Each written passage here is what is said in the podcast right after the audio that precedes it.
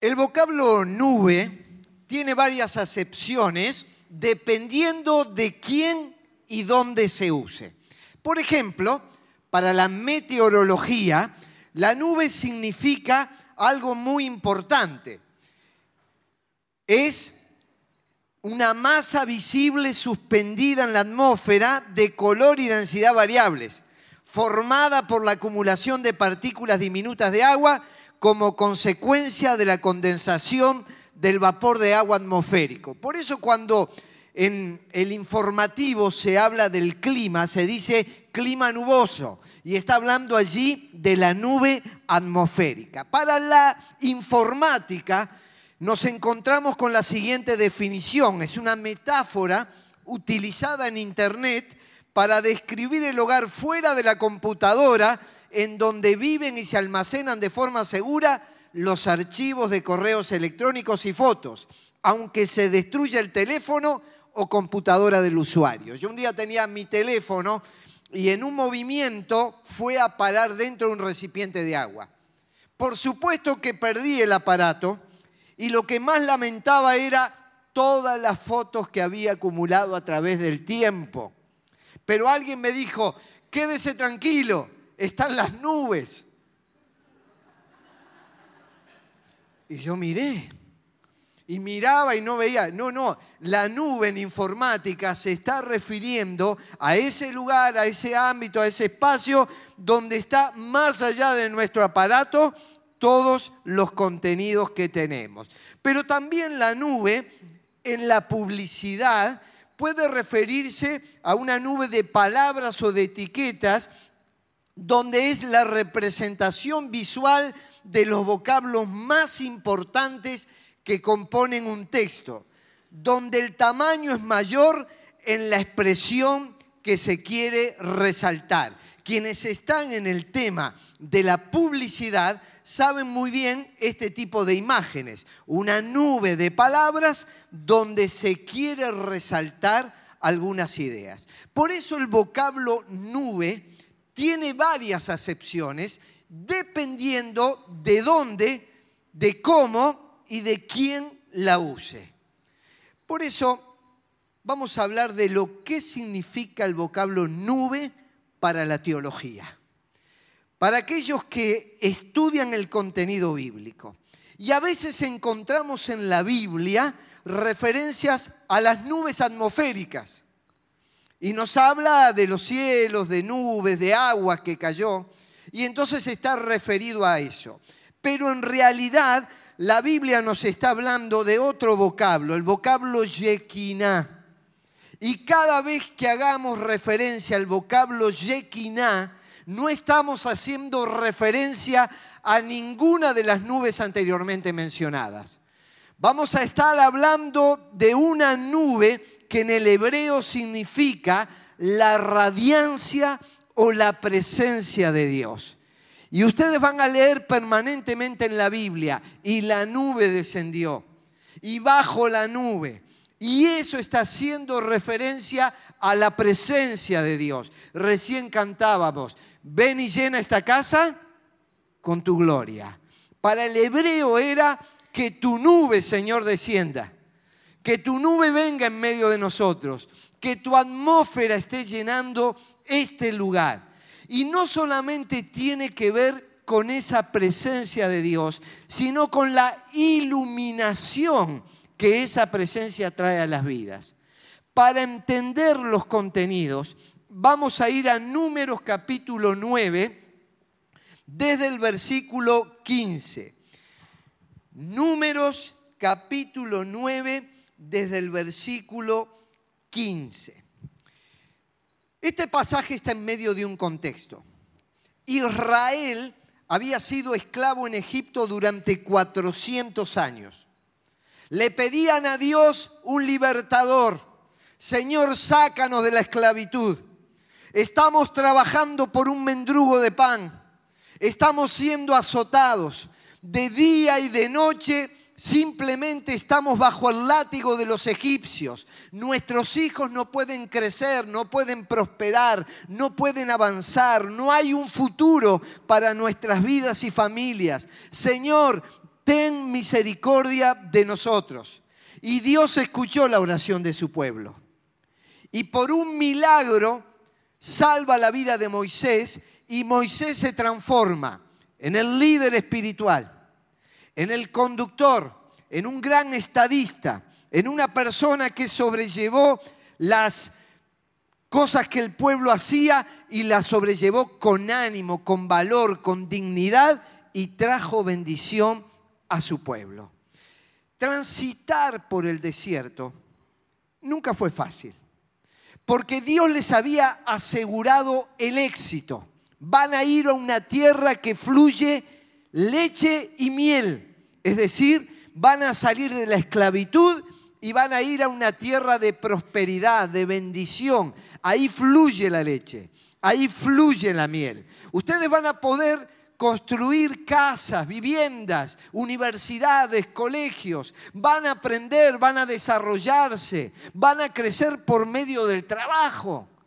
Esa es la tierra que les prometo. Y salieron de Egipto. Pero el pueblo desobedeció. Y el pueblo fue incrédulo.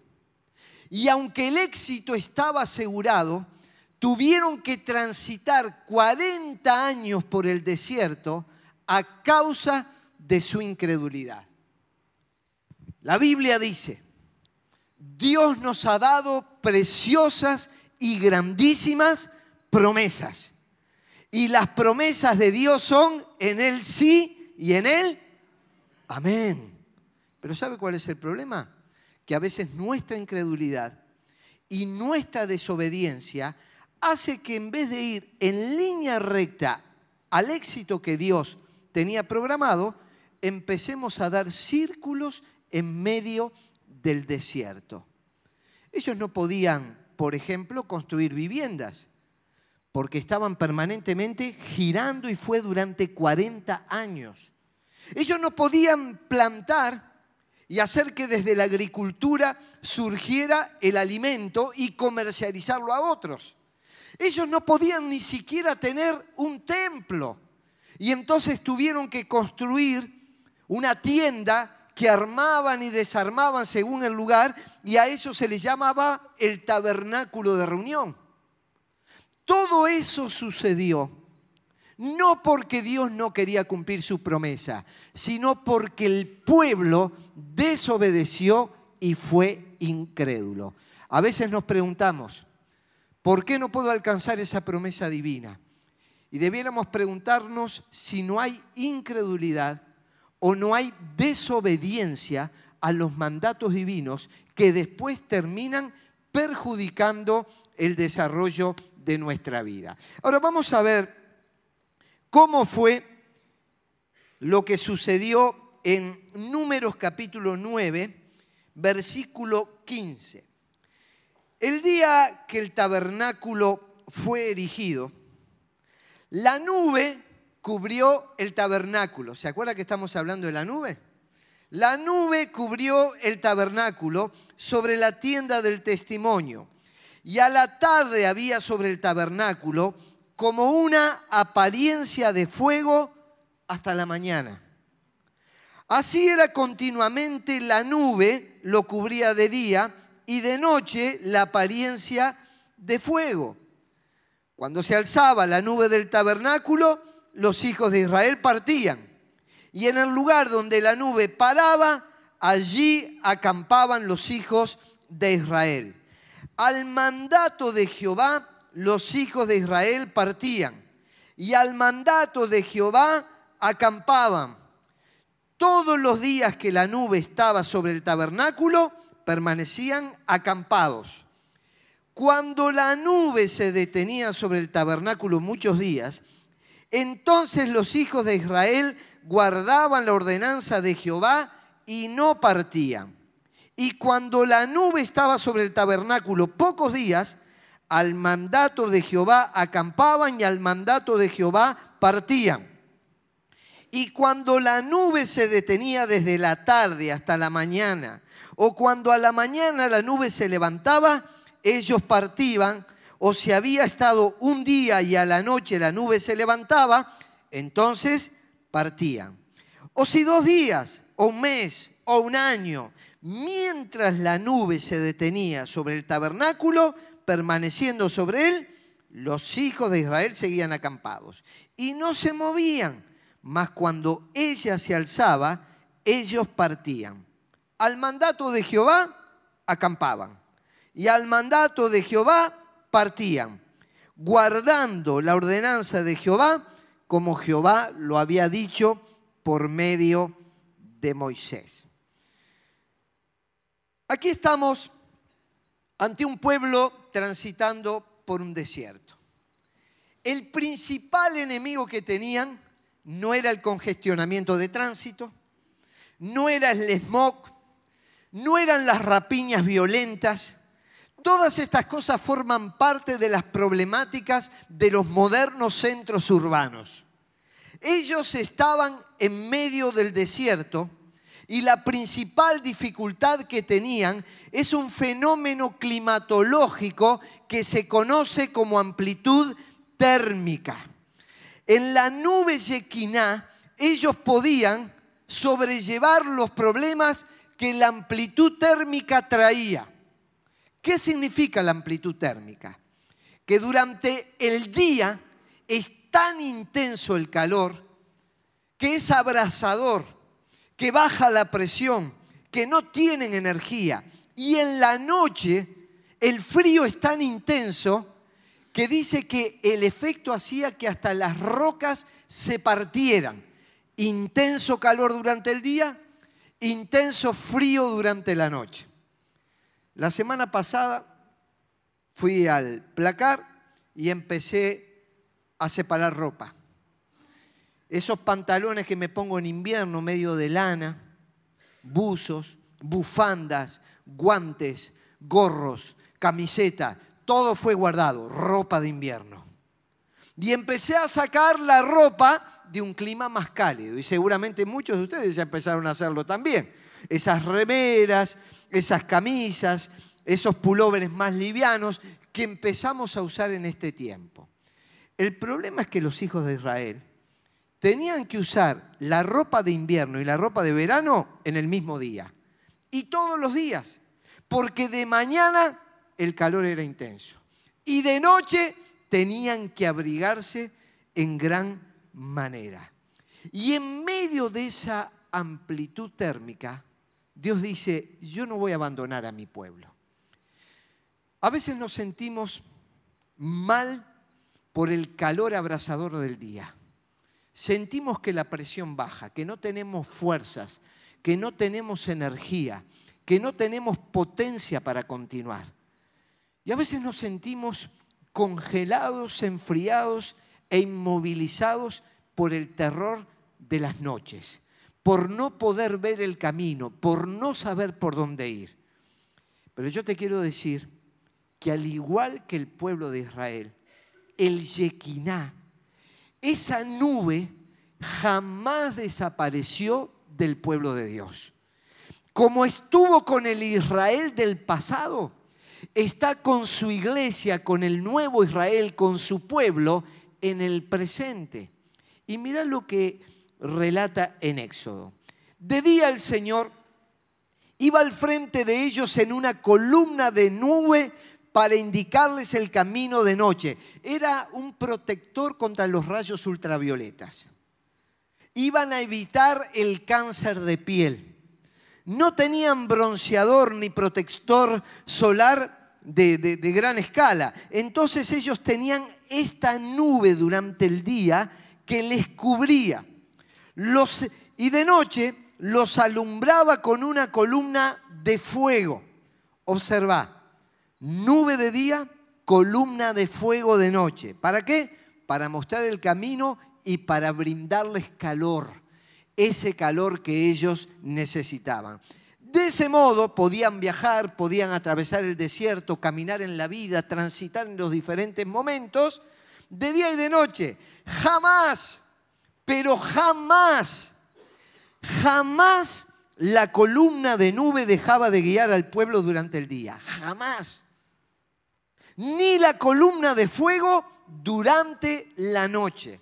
A veces podés percibirlo o no percibirlo, pero lo cierto es que jamás Dios te ha abandonado. Yo estaré con ustedes los días soleados, los días fríos, los días templados, los días que hay lluvia, los días que hay sol. Yo estaré con ustedes cuando? Todos los días hasta el fin mundo. Eso es lo que prometió el Señor. Y eso es lo que vivió Israel. Jamás, jamás esa nube en medio de la amplitud térmica dejó de darles lo que necesitaban. Esto nos recuerda lo que más adelante la palabra de Dios nos dice. Pablo está hablando a la iglesia de Corinto y los está preparando en un capítulo anterior a la cena del Señor. El capítulo 11 de 1 Corintios describe la cena del Señor, pero en el capítulo 10, como antesala, les dice así, no quiero que desconozcan, hermanos, que nuestros antepasados estuvieron todos bajo la nube y que todos atravesaron el mar. Todos ellos fueron bautizados en la nube. Está trayendo a la iglesia el ejemplo del pueblo de Israel para que la iglesia se pueda apropiar de la misma experiencia. No quiero, hermanos, que ignoren lo que pasó tiempo atrás. Todos estuvieron bajo la nube y todos fueron bautizados en la nube, en el Shekinah de Dios. Aquí nos encontramos con dos relaciones básicas con la nube, con el Shekinah. Primero de ellos, estar bajo la nube. En otras palabras, yo te voy a decir así, no se trata de andar en las nubes, porque algunos andan en la nube, vamos a ser claros. Se trata de estar bajo la nube. Y la segunda cosa es estar bautizados en la nube, sumergidos en la nube. Y si vos recordás, la nube representa cobertura, pero la nube también representa fuego. Representa esa unción y esa cobertura, pero también representa fuego. ¿Y quién te hace acordar la unción y cobertura y el fuego? ¿Qué te hace acordar? Al Espíritu Santo es la figura, es el emblema del Espíritu Santo sobre nuestras vidas. Juan el Bautista fue un eslabón entre el Antiguo Testamento y el Nuevo Testamento. Y él habría de decir, yo los bautizo a ustedes con agua para que se arrepientan. Pero el que viene después de mí es más poderoso que yo. Y ni siquiera merezco llevarle las sandalias. Él los bautizará con el Espíritu Santo y fuego. Las mismas señales que aparecían en el desierto estaban prometidas para los seguidores de Jesús. Ustedes van a estar cubiertos por esa nube durante el día y van a experimentar el fuego de Dios en sus vidas mientras transitan en las oscuras noches. Con esto en mente, vamos a hablar de cómo se crean las nubes. A veces se pueden crear nubes ficticias. No es el, auténtico Shekinah de Dios.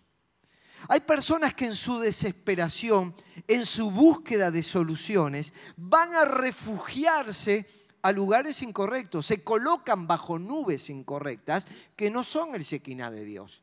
Y tenemos que tener la capacidad del Señor de discernir si estamos ante una auténtica nube de Dios o una burda imitación que nos termina desviando de los caminos de Dios.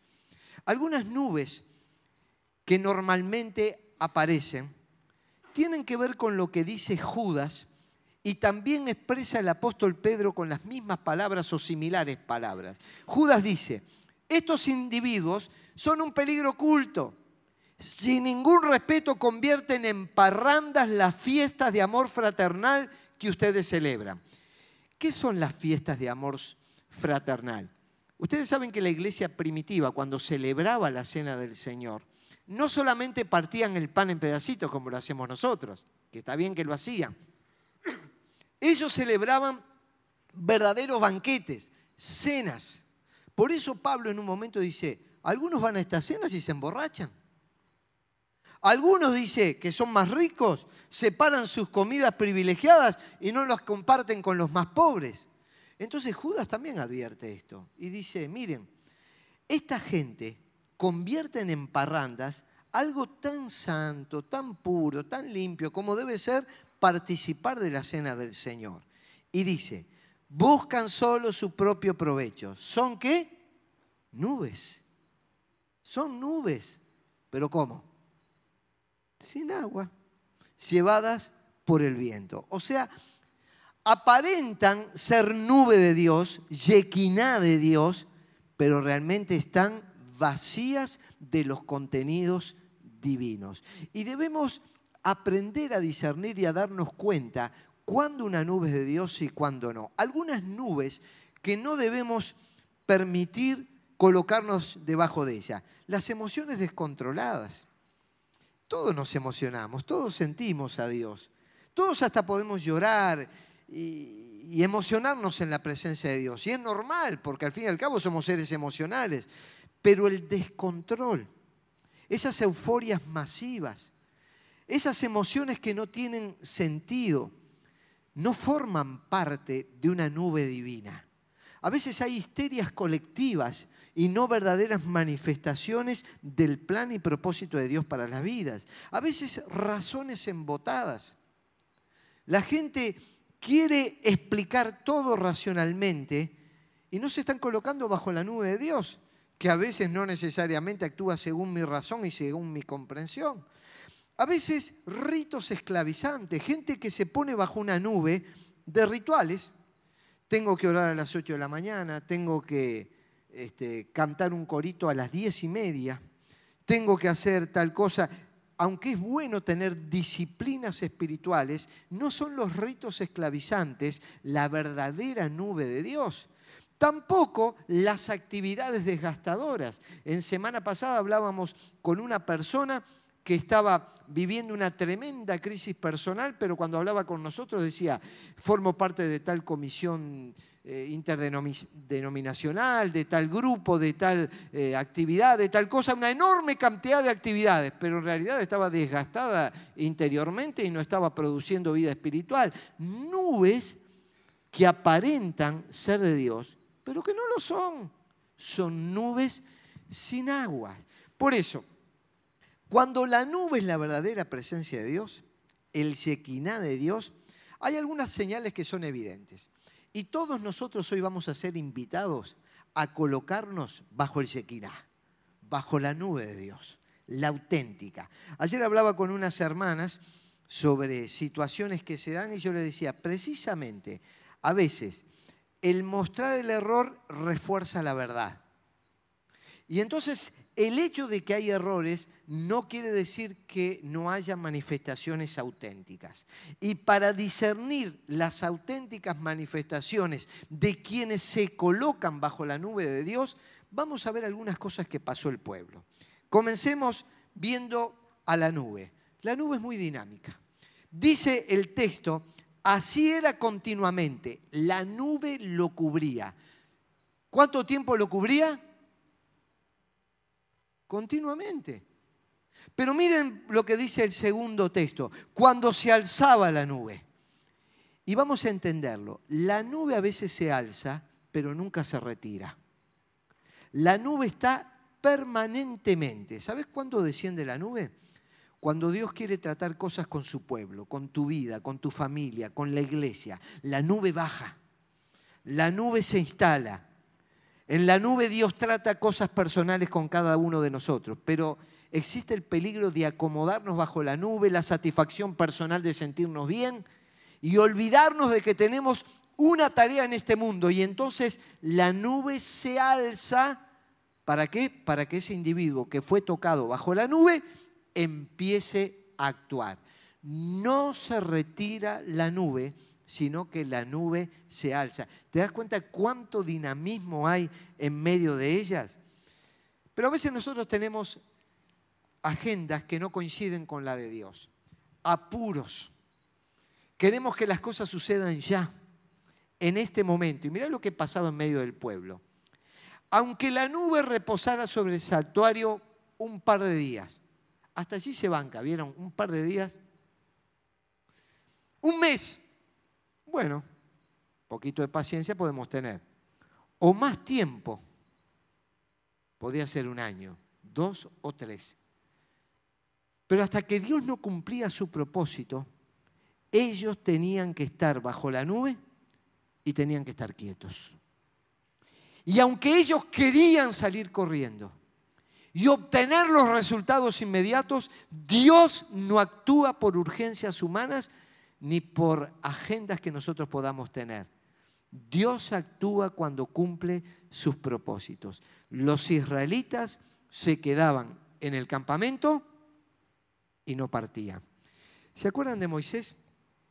En un momento Dios le dice que avance y Dios le dice, mira Dios, si tu presencia no ha de ir conmigo, ¿qué? No me saques de aquí.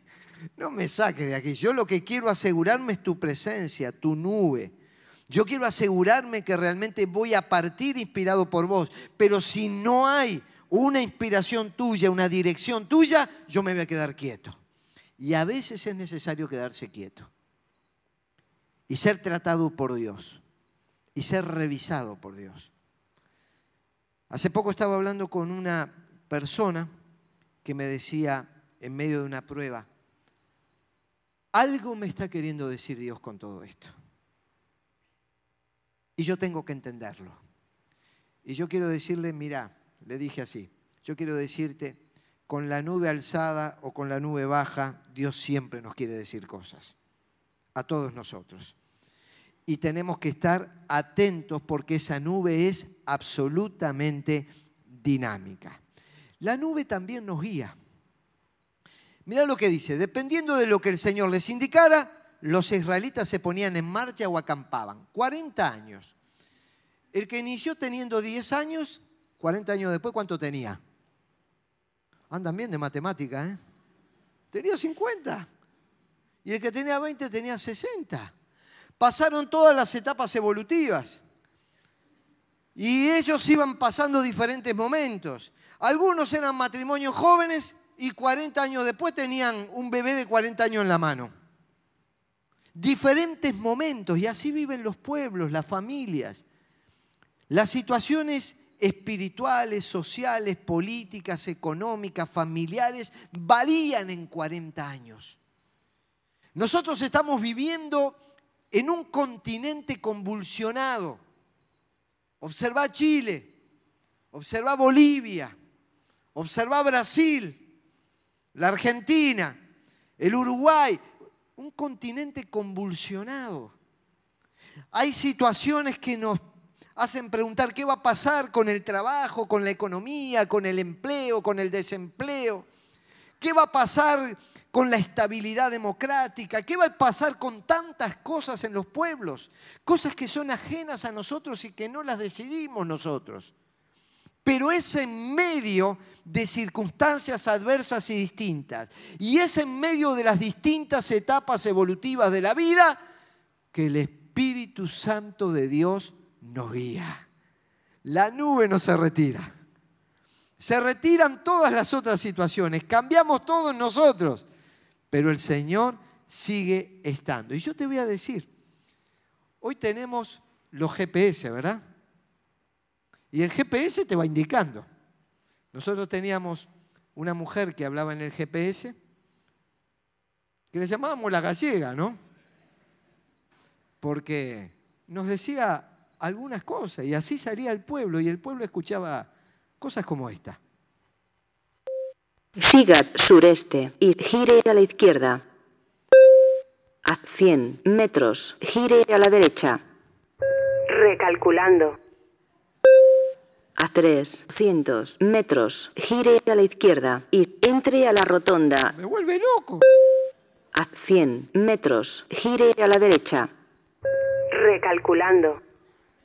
Recalculando. Recalculando. Así va el pueblo por el desierto. 40 años girando. Gira a la derecha. Gira a la izquierda. Recalculando. Hermanos, así transitamos nosotros por la vida. Dios nos va a ir indicando, si nosotros queremos que Él nos guíe, cómo transitar, cuándo detenernos, cuándo avanzar. Y lo más importante, todos tenemos la posibilidad del recalculando. Si calculaste mal, si tomaste malas decisiones, si te equivocaste en tu trabajo, en tu familia, en tu economía, en tu vínculo con Dios, en tu relación con la iglesia, Dios desde el cielo te va a decir recalculando y te va a poner en órbita y te va a poner en el camino. Pero hay que hacer una sola cosa, obedecer las indicaciones. Porque o si no, vez tras vez vas a seguir girando como el pueblo de Israel en el desierto y no alcanzar las promesas de la tierra prometida. ¿No será tiempo que recalcules? ¿No será tiempo que tomes decisiones de un cambio total en tu vida y decir, nunca más voy a tomar este camino? De hoy en adelante reconozco que me equivoqué, que pequé, que le erré. Yo no puedo hacer esto, nunca más ni debo. Y Dios me está pidiendo un nuevo andar. La nube nos habla. Dice que en cuanto Moisés subió, una nube cubrió el monte y la gloria del Señor se posó sobre el Sinaí. Seis días la nube cubrió el monte. Al séptimo día, desde el interior de la nube, el Señor llamó a Moisés está hablando del Shekinah, ¿verdad? No está hablando de la nube atmosférica. A los ojos de los israelitas, la gloria del Señor en la cumbre del monte, ¿qué parecía? Fuego. Otra vez más aparece el fuego. Parecía un fuego consumidor. Moisés se internó en la nube y subió al monte y allí permaneció 40 días y 40 noches. Ayer una persona me contaba que está en un trabajo donde hay 20 personas ocupando una oficina. Y cuando se sabe que hay lo que le llaman una actividad paranormal, así dicen los, los del mundo, nosotros decimos una actividad diabólica. Cuando queda un funcionario solo, empiezan a abrirse y cerrarse las puertas y ruidos por todas partes. Entonces nadie quiere ser el último. Se van todos juntitos. ¿Sabe por qué? Porque ahí hay un tipo de actividad que uno quiere salir corriendo.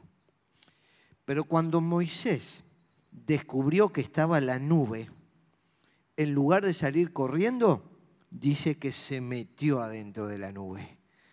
Porque él sabía que ahí Dios le iba a hablar a lo profundo del corazón.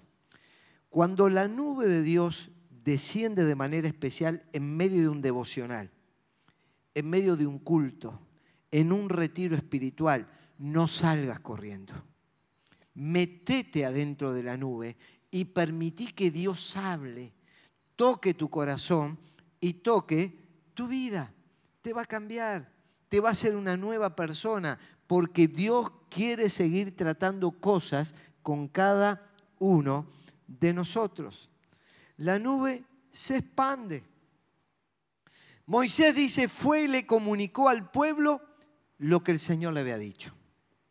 Si vos entraste en la nube y la presencia de Dios entró en tu vida, no te vas a quedar así. Ahora vas a salir a expandirlo a otros.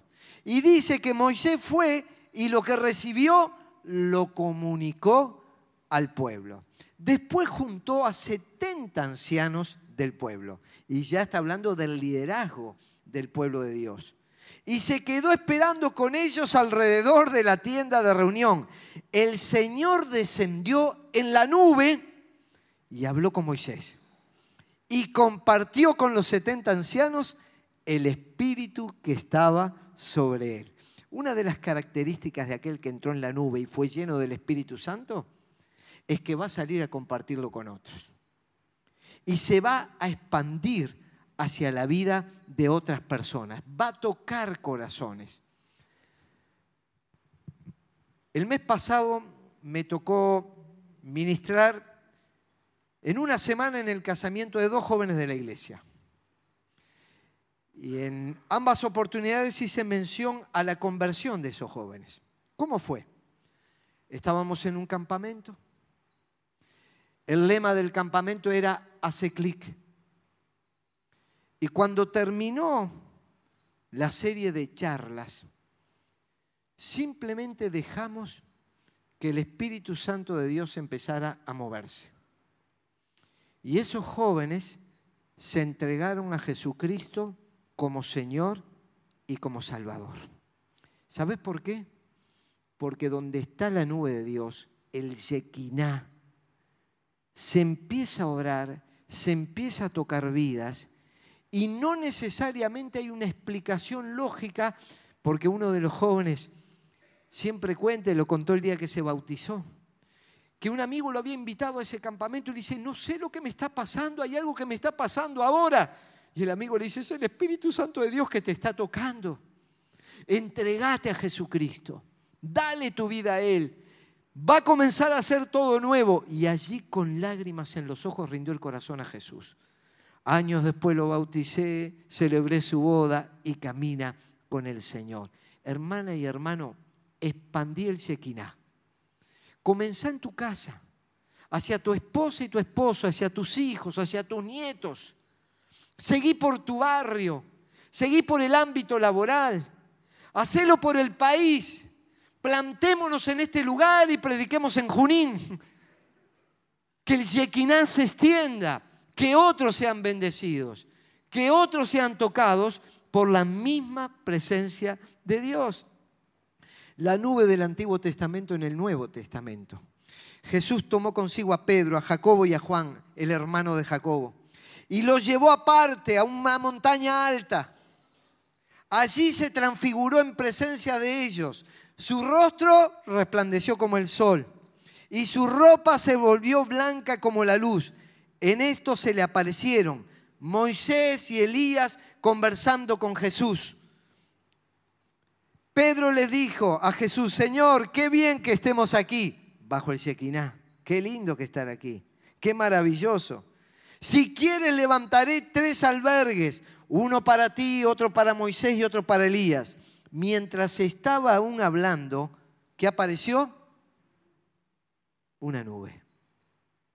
Apareció una nube luminosa que los envolvió, de la cual salió una voz que dijo, este es mi hijo amado, estoy muy complacido con él, escúchenlo. Cuando Dios se manifiesta, Jesucristo es ensalzado.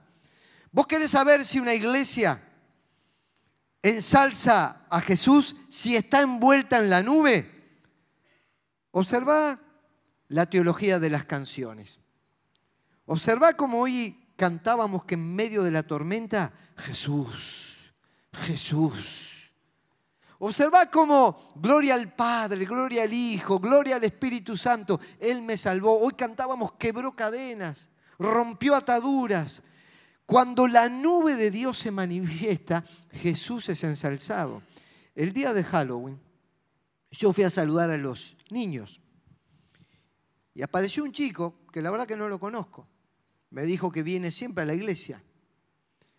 Y que su papá también viene a la iglesia y me dijo así, pastor, cuando ustedes están en la reunión allá arriba y nosotros allá abajo, ¿ustedes hablan de Jesús? ¿Ustedes invitan a que la gente reciba a Jesús? Yo le digo, sí, claro, comenzando con las canciones y luego con el mensaje, siempre vamos a hablar de Jesús. Dice, porque mi papá viene a las reuniones y yo quiero que Él reciba a Jesús. Y quiero que Él se entregue a Jesús. Yo no sé quién es el niño. Y yo no sé quién es el papá. Pero cuando la nube desciende, Jesús habla y a Él oíd. Y hay que escuchar al que dijo, yo soy el camino, la verdad y la vida, nadie viene al Padre si no es por mí. Hay que escuchar al que dijo, yo soy la luz del mundo, el que me sigue no andará en tinieblas, sino que tendrá la luz de la vida. Hay que escuchar al que dijo, tus pecados te son perdonados. Hay que escuchar al que dijo, el que a mí viene yo no lo echo fuera. Hay que escuchar al que dijo, yo soy la resurrección y la vida. El que cree en mí, aunque esté muerto, vivirá. Hay que escuchar a Jesús. Y hoy Jesús está aquí. Y hoy quiere entrar en tu vida. Porque esa nube de gloria, esa nube de bendición está en medio de nosotros. Y quiere que le rindas todo tu corazón a Jesús. La nube en la segunda venida de Cristo. Hechos de los Apóstoles cuenta que Jesús cumplió todo su plan, su propósito, resucitó, llamó a sus discípulos, a sus apóstoles y pasó esto. Mientras ellos lo miraban, fue llevado a las alturas hasta que una nube lo ocultó de su vista. No era una nube atmosférica, por supuesto, era una nube de Dios que lo elevaba. Ellos se quedaron mirando fijamente al cielo mientras él se alejaba. De repente se les acercaron dos hombres vestidos de blanco que le dijeron, Galileos, ¿qué hacen aquí mirando al cielo? Este mismo Jesús que ha sido llevado de entre ustedes al cielo vendrá otra vez de la misma manera que lo han visto irse. Les está diciendo, fue levantado en una nube Jesús. Y él dijo, yo voy a volver y voy a llevar a los míos para que estén para siempre en el cielo. Los voy a liberar de la tragedia del infierno, de la condenación eterna, y los quiero llevar al cielo, a la vida eterna, al lugar que preparé. Yo no quiero el castigo del ser humano, yo quiero la salvación del ser humano. Y ese Jesús vino y cargó en la cruz con nuestros pecados para que el ser humano sea rescatado del infierno de esta tierra y del infierno eterno, para llevarnos a vida abundante en esta tierra y a vida eterna en los cielos. Eso es lo que hace Jesús. Y dijo, este mismo Jesús que fue tomado de vosotros así en las nubes al cielo, así va a volver. Y Jesús explicó cómo va a ser su retorno. Y dijo así, verán entonces al Hijo del Hombre, venir en las nubes con gran poder y gloria. Sabes que en cualquier momento suena la trompeta y está anunciando el retorno de Jesucristo. Quien viene a buscar a su pueblo, quien viene a buscar a aquellos que le entregaron el corazón y antes que sea demasiado tarde, entregarle el corazón a Jesús. Y Él enviará a sus ángeles para reunir de los cuatro vientos a los elegidos, desde los confines de la tierra hasta los confines del cielo. Jesús quiere llevar a los suyos por la eternidad. Y como estamos en el culto público, yo quiero terminar hablando de cuando la nube descendió en el culto público. El día que el tabernáculo fue erigido, la nube cubrió el tabernáculo. O sea, se puede levantar un templo, se pueden hacer cultos, y puede ser que la nube de Dios nunca aparezca. En este caso, el día que se erigió el tabernáculo, ya la nube cubrió el tabernáculo. Ahora, los ministros, los sacerdotes, los que llevaban el culto público, nunca dejaron de hacer lo que tenían que hacer. Cantar, tocar, hacer los anuncios, levantar la ofrenda, anunciar las reuniones predicar, ellos hicieron lo que podían hacer. Pero cuando la nube desciende, ahí empiezan a suceder cosas donde ningún ministro puede hacer algo. Es más, el ministro se tiene que correr al costado porque el que empieza a hacer algo es el Espíritu Santo de Dios en la vida de las personas. Y mira lo que dice cuando se inauguró el templo de Salomón. Los trompetistas y los cantores y alababan y daban gracias al Señor al son de trompetas.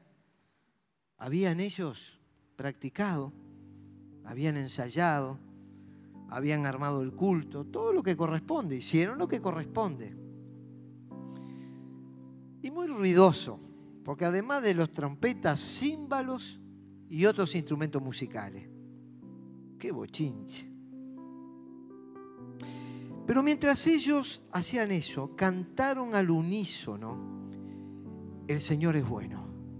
Y ahí empiezan a declarar los atributos divinos. Podemos cantar que es bueno, que es santo, que perdona, que limpia, no importa. Cualquiera de los atributos divinos, empezar a expresarlos en la alabanza. Su gran amor, otro atributo, perdura para siempre. Dios te ama. Te ama aunque te creas perfecto, no lo sos. Y te ama aunque pienses que no mereces el amor de Dios, lo cual es cierto, pero igual te ama.